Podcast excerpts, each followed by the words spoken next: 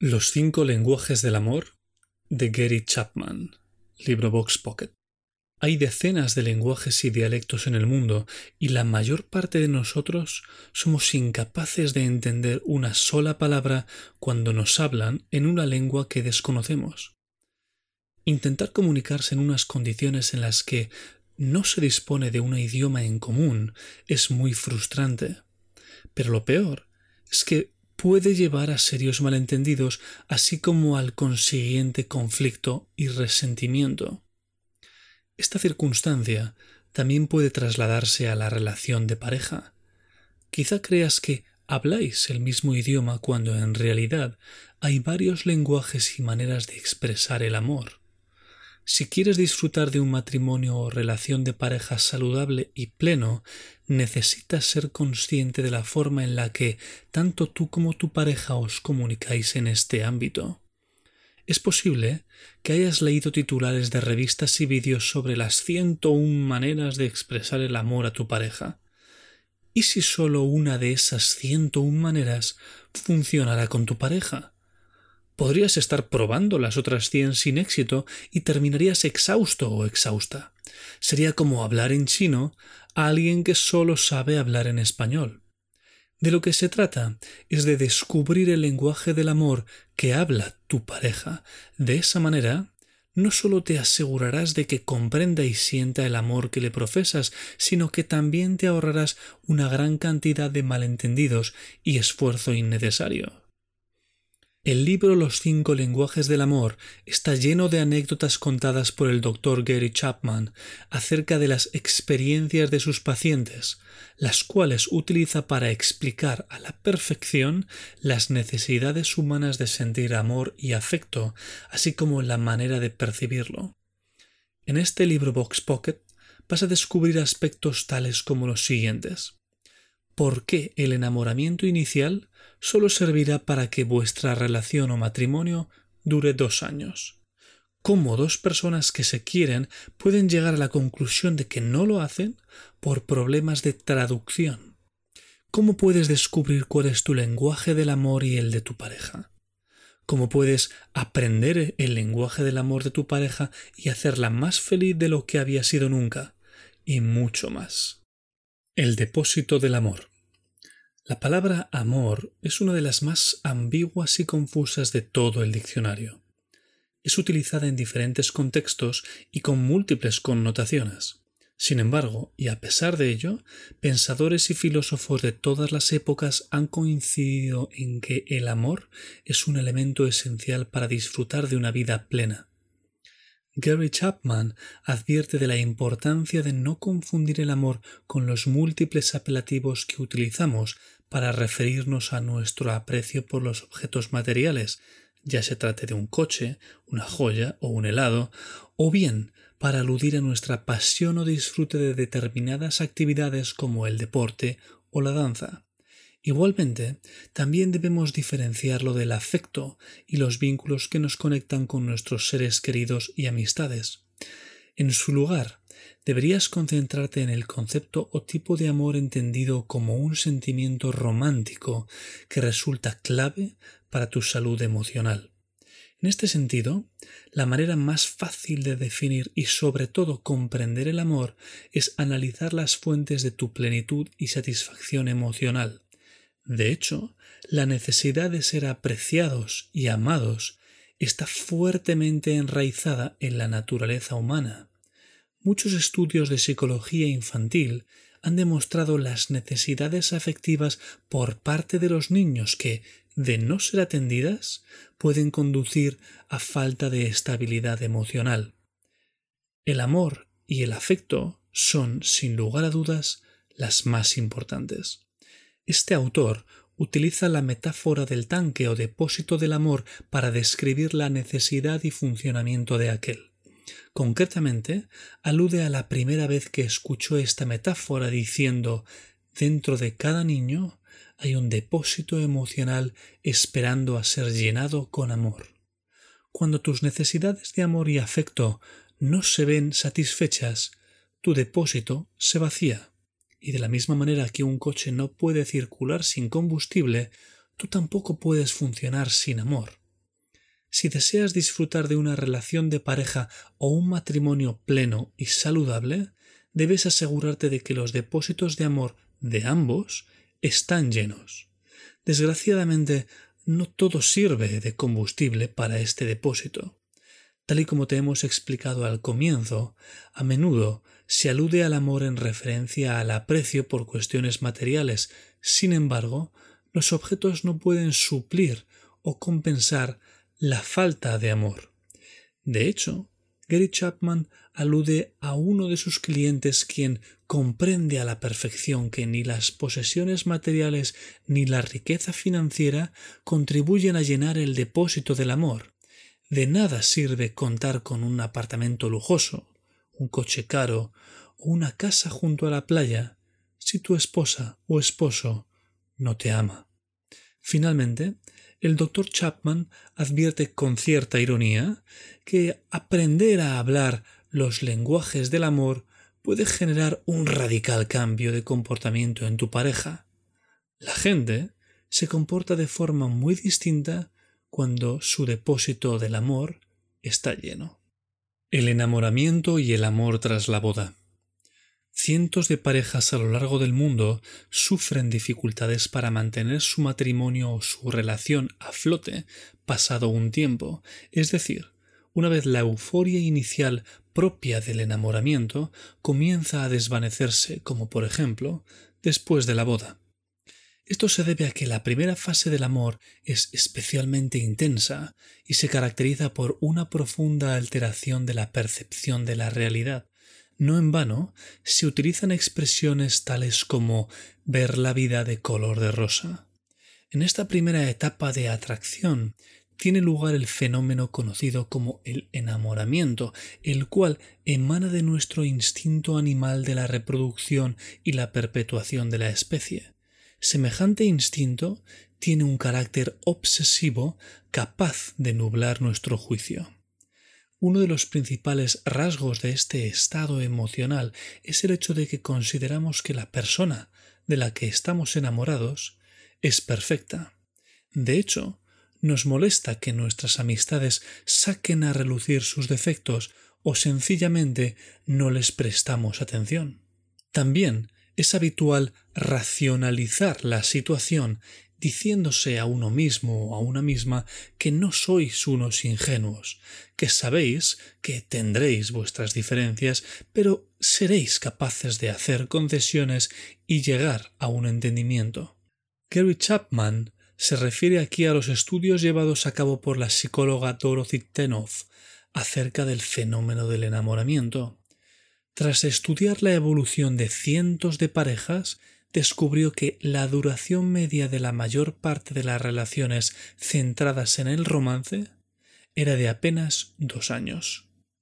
La causa de esta brevedad es el hecho de que una vez el éxtasis del enamoramiento comienza a desvanecerse, ambas personas vuelven a percibir la realidad con más claridad y las diferencias comienzan a hacerse evidentes.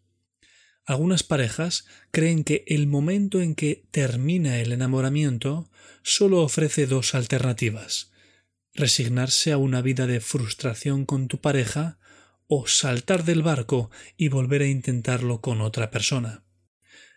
Ninguna de estas dos opciones es buena.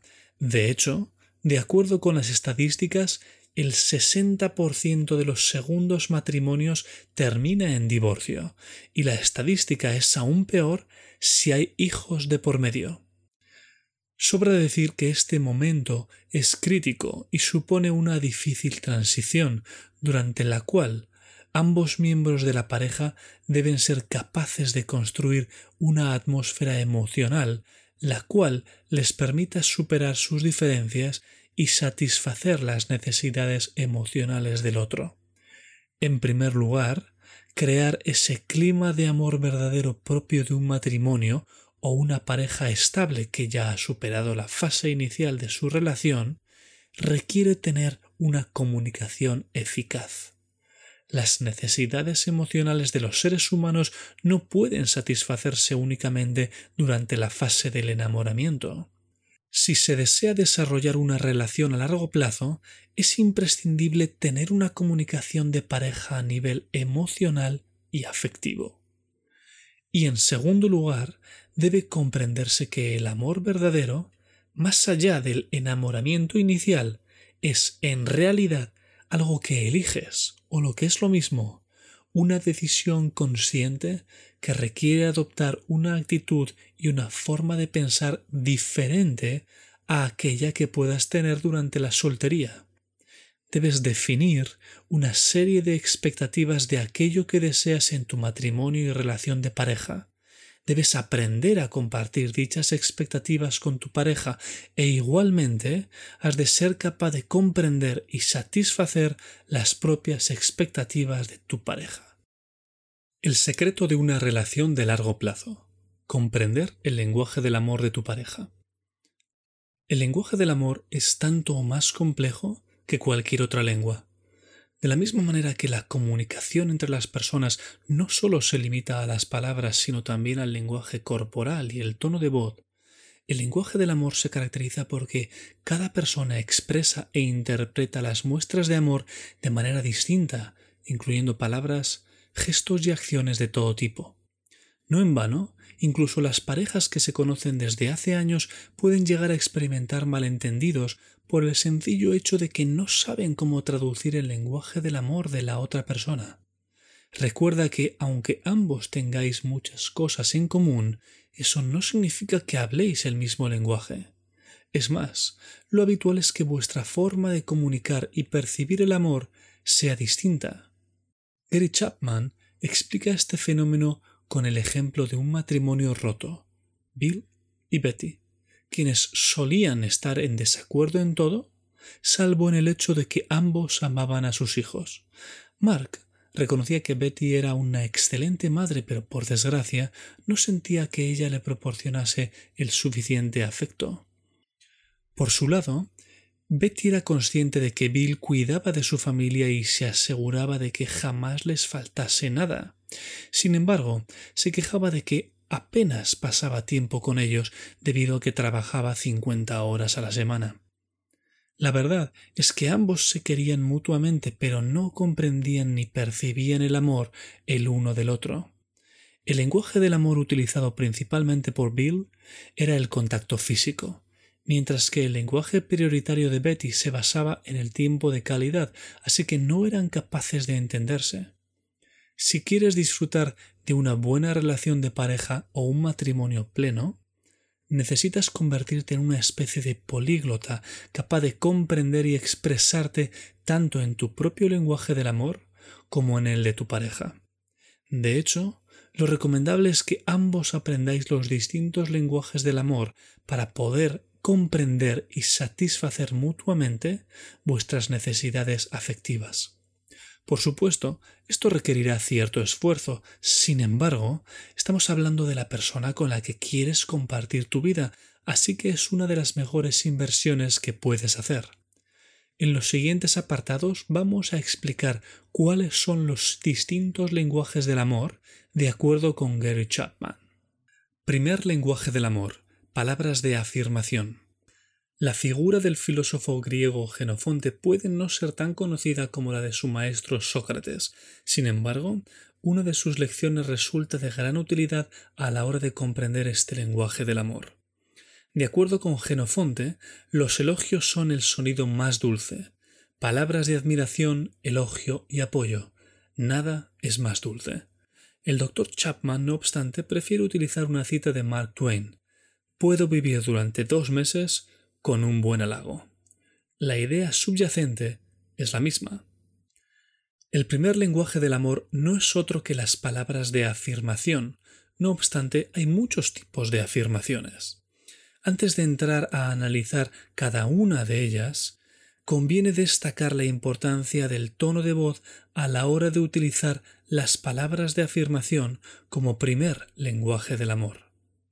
Evidentemente, el tono utilizado al expresarse puede modificar por completo el significado de la palabra o frase utilizada, por lo que también debe prestarse atención a este aspecto de la comunicación con tu pareja.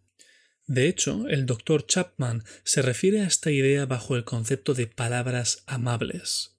Dicho esto, comprobemos las diversas opciones que están a tu disposición. En primer lugar están los halagos verbales. Los halagos que mejor funcionan son aquellos que se expresan de una manera directa y simple. Además, pueden ser referidos a todo tipo de ámbitos. Puedes decir a tu pareja lo atractiva que la encuentras con el vestido, traje o atuendo que se ha puesto. Puedes halagar su sentido del humor o bien el talento que tiene para cuidar de vuestros hijos.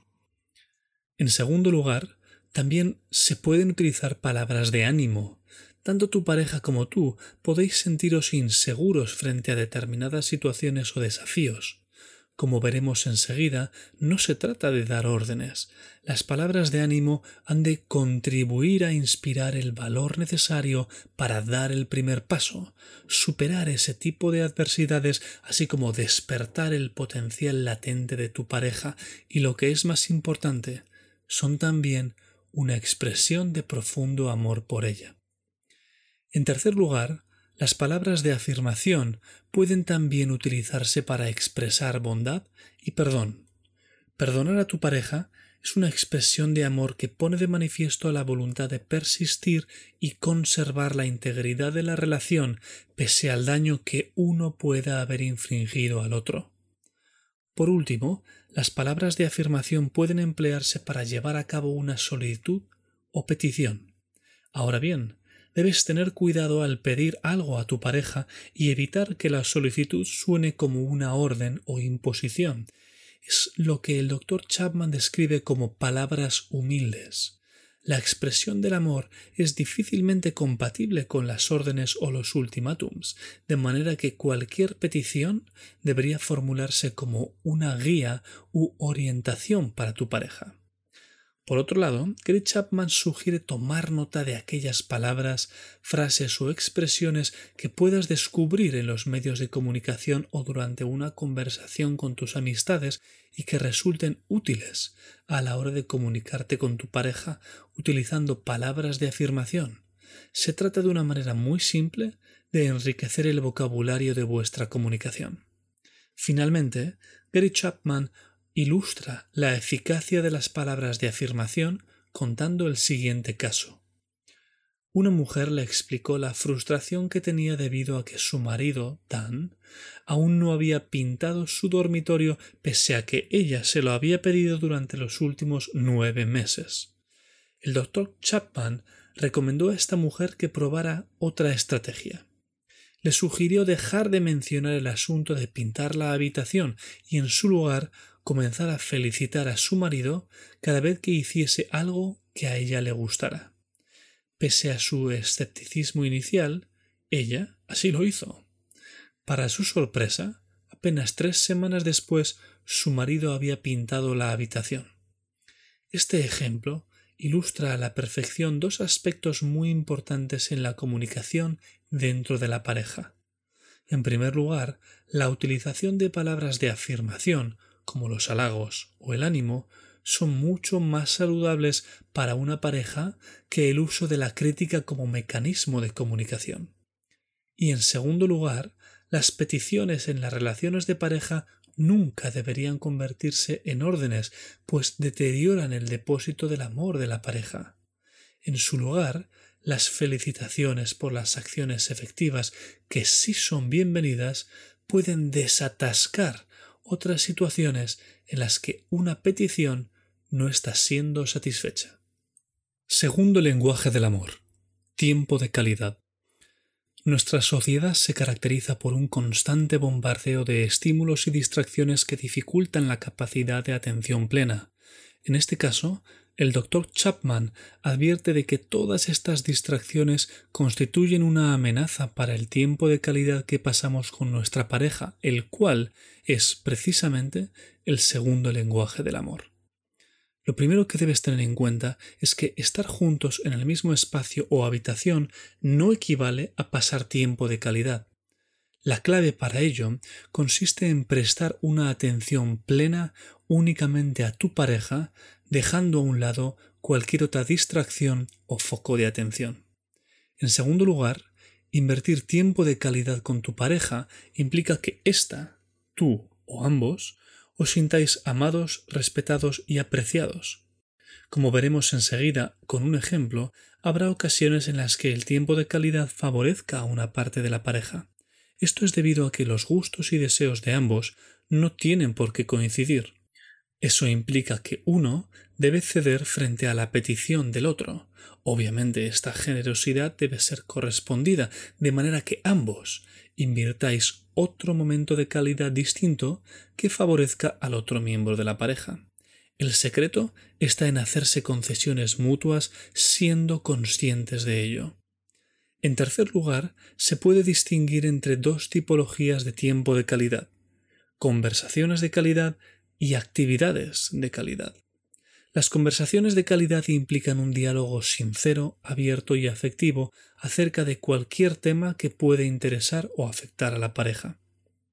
Este autor ofrece además una serie de recomendaciones prácticas sobre cómo tener una conversación de calidad con tu pareja. Procura mantener el contacto visual durante la comunicación, lo cual evitará distracciones y demostrará a tu pareja que cuenta con tu plena atención. Evita otras actividades durante la conversación. El tiempo de calidad requiere atención plena. Si por cualquier motivo no eres capaz de dársela en ese momento, házselo saber de una forma asertiva y ofrece una alternativa en el futuro más cercano posible. A no ser que se trate de una situación urgente o una emergencia, no debería haber problema en que esa conversación de calidad tuviera lugar unos minutos u horas más tarde.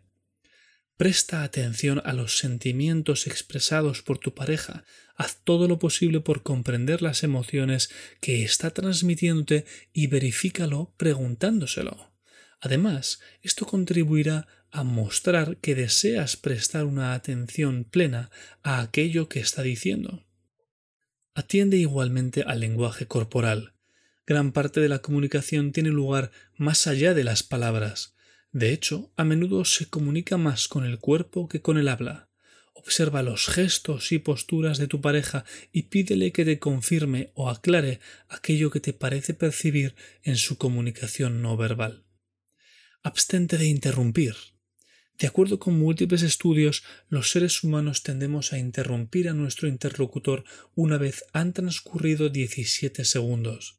Esto se debe a múltiples impulsos por declarar o imponer nuestras opiniones, ofrecer soluciones, defendernos de un ataque o incluso formular acusaciones. Sin embargo, toda interrupción supone la ruptura de la atención dada a tu pareja. La conversación de calidad debe buscar comprender primero a tu pareja y sólo después expresar tu opinión si eso es lo que ésta necesita. Las actividades de calidad, por su parte, constituyen eventos que uno de los dos o ambos deseáis hacer. La actividad en sí misma no es tan importante como el hecho de hacerla juntos, de forma que suponga una expresión de amor del uno por el otro. Las actividades de calidad presentan además una segunda ventaja, pues suponen la creación de excelentes recuerdos que compartir en el futuro. Cuantas más actividades de calidad llevéis a cabo juntos, más recuerdos tendréis y más sólidos serán vuestros vínculos de amor. Gary Chapman utiliza el siguiente ejemplo para ilustrar una actividad de calidad durante la cual un miembro de la pareja está viéndose favorecido por el otro. Emily es una apasionada de las librerías y le encanta fisgonear entre las estanterías buscando su próxima gran lectura. Su marido, Jeff, por el contrario, no comparte su pasión por la literatura, sin embargo, participa de esta actividad de calidad juntos y disfruta ayudando a su esposa a encontrar un libro que le guste. Emily, por su lado, ha aprendido a reconocer cuándo la paciencia de su marido se está agotando, de manera que limita el tiempo dedicado a buscar. Jeff no solo complace a su mujer con este momento de calidad, sino que paga gustosamente los libros que ella compra, lo cual supone una expresión más de amor y apoyo a su mujer. Este ejemplo representa a la perfección cómo gestionar los distintos gustos de cada miembro de la pareja, convirtiéndolos en oportunidades para pasar tiempo de calidad juntos. El secreto, en este caso, consiste en que ambos se han tomado el tiempo de conocerse mutuamente, de forma que la generosidad de uno no suponga el egoísmo del otro. Tercer lenguaje del amor, recibir regalos.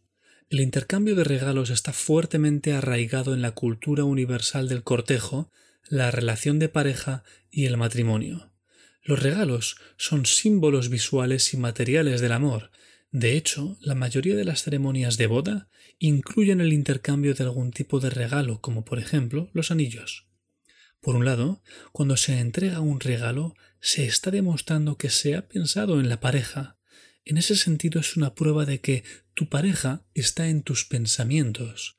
Además, dichos pensamientos se han traducido en actos, es decir, el hecho de buscar y conseguir el regalo o bien fabricarlo si ese es el caso. Por otro lado, para aquellas personas cuyo lenguaje del amor principal consiste en recibir regalos, el valor económico de los mismos no suele ser relevante. El valor radica en el proceso del que acabamos de hablar, consistente en buscar y conseguir dicho regalo, así como entregarlo. Finalmente, la selección de un regalo debería ser el resultado de una escucha activa a la pareja. Se ha de prestar atención a lo que dice y a lo que hace. Descubrir los gustos de tu pareja no es difícil si se presta atención. Por supuesto, también es recomendable pedir consejo a familiares y amistades. Gary Chapman comparte un ejemplo que ilustra perfectamente el verdadero valor de los regalos. Doug solía dar regalos a Kate durante su noviazgo. Sin embargo, una vez se casaron, Doug dejó de hacerlo. El principal lenguaje del amor de Kate es recibir regalos, por lo que este cambio de comportamiento en su marido hizo que se sintiera abandonada desde el punto de vista afectivo. Sin embargo, la causa por la que Doug había dejado de hacer regalos a Kate no era porque hubiese dejado de quererla, sino porque le costaban demasiado dinero. El doctor Chapman explicó a Doug que el valor económico de los regalos no era lo importante. Doug comenzó entonces a hacer regalos aleatorios a su esposa cuyo valor económico era insignificante, pero que demostraban un fuerte afecto e interés por su mujer. Gracias a estos pequeños gestos, Kate volvió a sentirse querida. Antes de terminar con este apartado, vale la pena señalar que el doctor Chapman también alude a un concepto que denomina como el regalo de la presencia. Se refiere a aquellas ocasiones en las que tu pareja necesita contar con tu presencia y tan solo el hecho de estar a su lado supone la muestra de amor que necesita. Hay personas para las que la presencia física tiene una enorme importancia, ya se trata de momentos importantes o aparentemente ocasiones insignificantes. Presta atención a lo que tu pareja sienta o te diga, pues el regalo de tu presencia puede ser más importante que cualquier otro regalo material que le proporciones. Cuarto lenguaje del amor. Actos de servicio. Para algunas personas, la expresión del amor tiene mucho más que ver con las acciones mundanas del día a día que con manifestaciones románticas de afecto. El lenguaje del amor de estas personas se conoce como los actos de servicio, los cuales se caracterizan por lo siguiente. Se trata de actos que suponen ocuparse de tareas y asuntos y por los cuales tu pareja se sentirá agradecida, tales como lavar la ropa, recoger la mesa, pasar la aspiradora, sacar la basura, hacer la compra o recoger a los niños del colegio. Para que constituyan una prueba de amor y sean percibidos como tal, no pueden ser exigidos por la otra pareja de la misma manera que no se puede exigir que nos quieran. Por lo tanto, debe tratarse de actos realizados voluntariamente y por iniciativa propia. Para ello, la clave está en preguntar a tu pareja qué es lo que puedes hacer para ayudarla en lugar de qué es lo que ella puede hacer por ti. Por último, los actos de servicio como lenguaje del amor deben estar por encima de prejuicios y estereotipos acerca de los papeles del hombre y la mujer en una relación de pareja. A menudo, los estereotipos establecen que determinadas actividades son más propias de la mujer mientras que otras son más propias del hombre, como por ejemplo el hecho de que cuidar de los niños sea más propio de ella y limpiar el coche sea más propio de él. Si el lenguaje del amor de tu pareja se basa en actos de servicio, lo primero que debes hacer es dejar a un lado los estereotipos.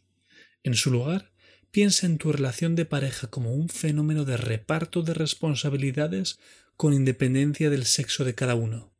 En este sentido, y entre los ejemplos que el Dr. Chapman proporciona, se menciona el caso de Mark y Mary. Mark había sido criado en un hogar cuyo padre jamás se había ocupado de una labor doméstica, tal como cambiar los pañales de sus hijos o fregar el suelo.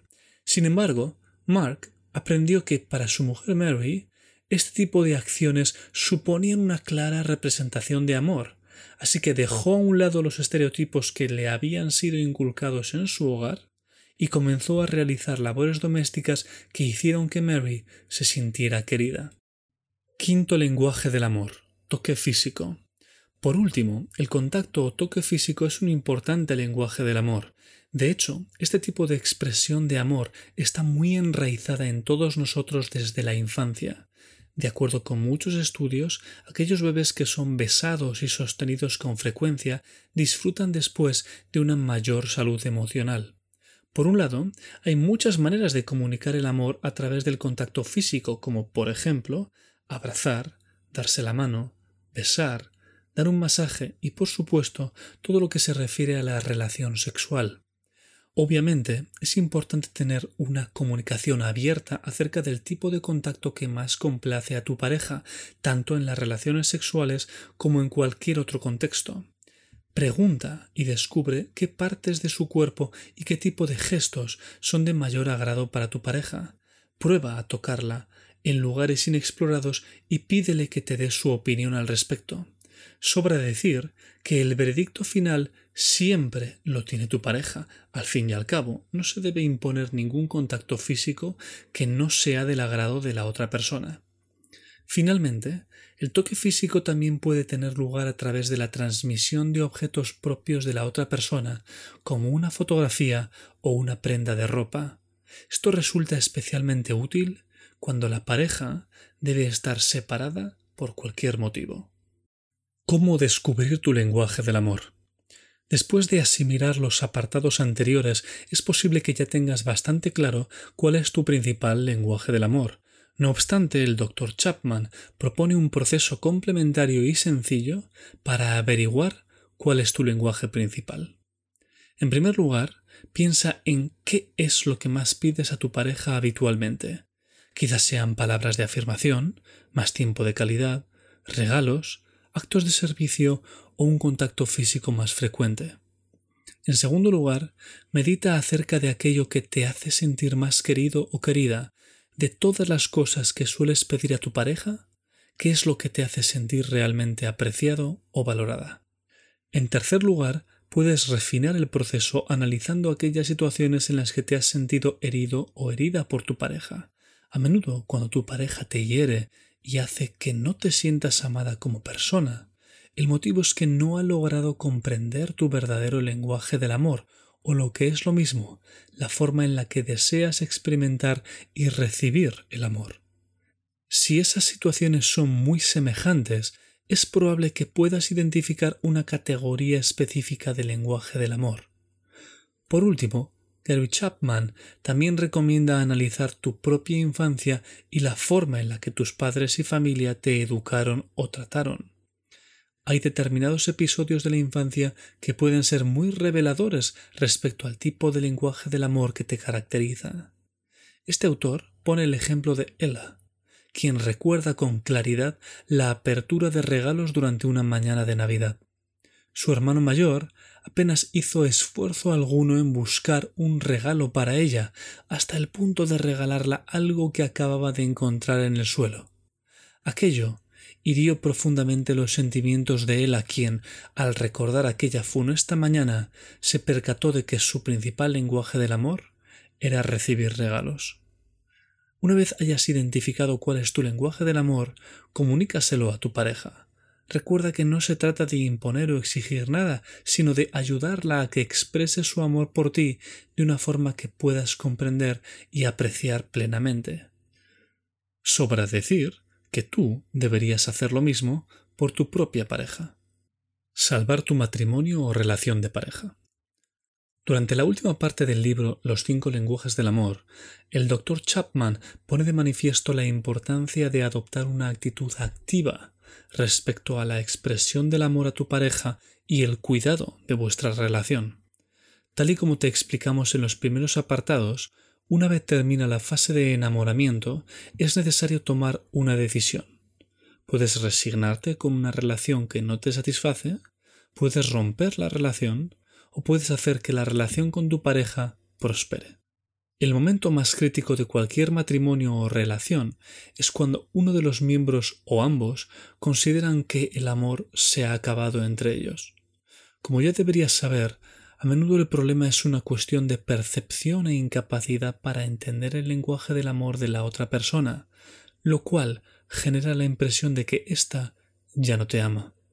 Si tu matrimonio o relación está en serias dificultades y deseas salvarlo, te sugerimos seguir estos pasos propuestos por el doctor Gary Chapman. Pregunta a tu pareja cómo puedes ser mejor esposa, esposo, novia o novio. Puede ser un momento difícil para ambos, pero a pesar de la actitud que tu pareja pueda mostrar en ese momento, actúa en función de lo que te diga. Continúa recabando información, pidiéndole que te exprese sus deseos y, en la medida de lo posible, complácelos. Debes asegurarte de que comprenda que tu motivación es honesta y pura. Presta atención al feedback positivo por parte de tu pareja. Cuando se alegre o te agradezca lo que estés haciendo, sabrás que estás en el buen camino. Una vez al mes, Pide a tu pareja que haga algo específico que tenga un gran significado para ti y contribuya a rellenar tu depósito del amor. Ten presente que tu petición no debe tratarse o interpretarse como una orden. Cuando tu pareja haga lo que le has pedido, asegúrate de hacerle saber que eso te reconforta. Utiliza palabras de afirmación con halagos, gratitud y afecto. Finalmente, asegúrate de que esto se convierta en un nuevo hábito para ambos, repitiendo el proceso continuamente. Confiamos en que los cinco lenguajes del amor de Gary Chapman contribuyan a que tu relación de pareja o matrimonio sea mucho más plena y satisfactoria. Tal y como dice este autor, no es posible cambiar el pasado, pero sí puedes hacer que el futuro de vuestra relación sea brillante y lleno de amor. Accede al libro Box Brain de los cinco lenguajes del amor y pone en práctica inmediatamente todo lo que has aprendido.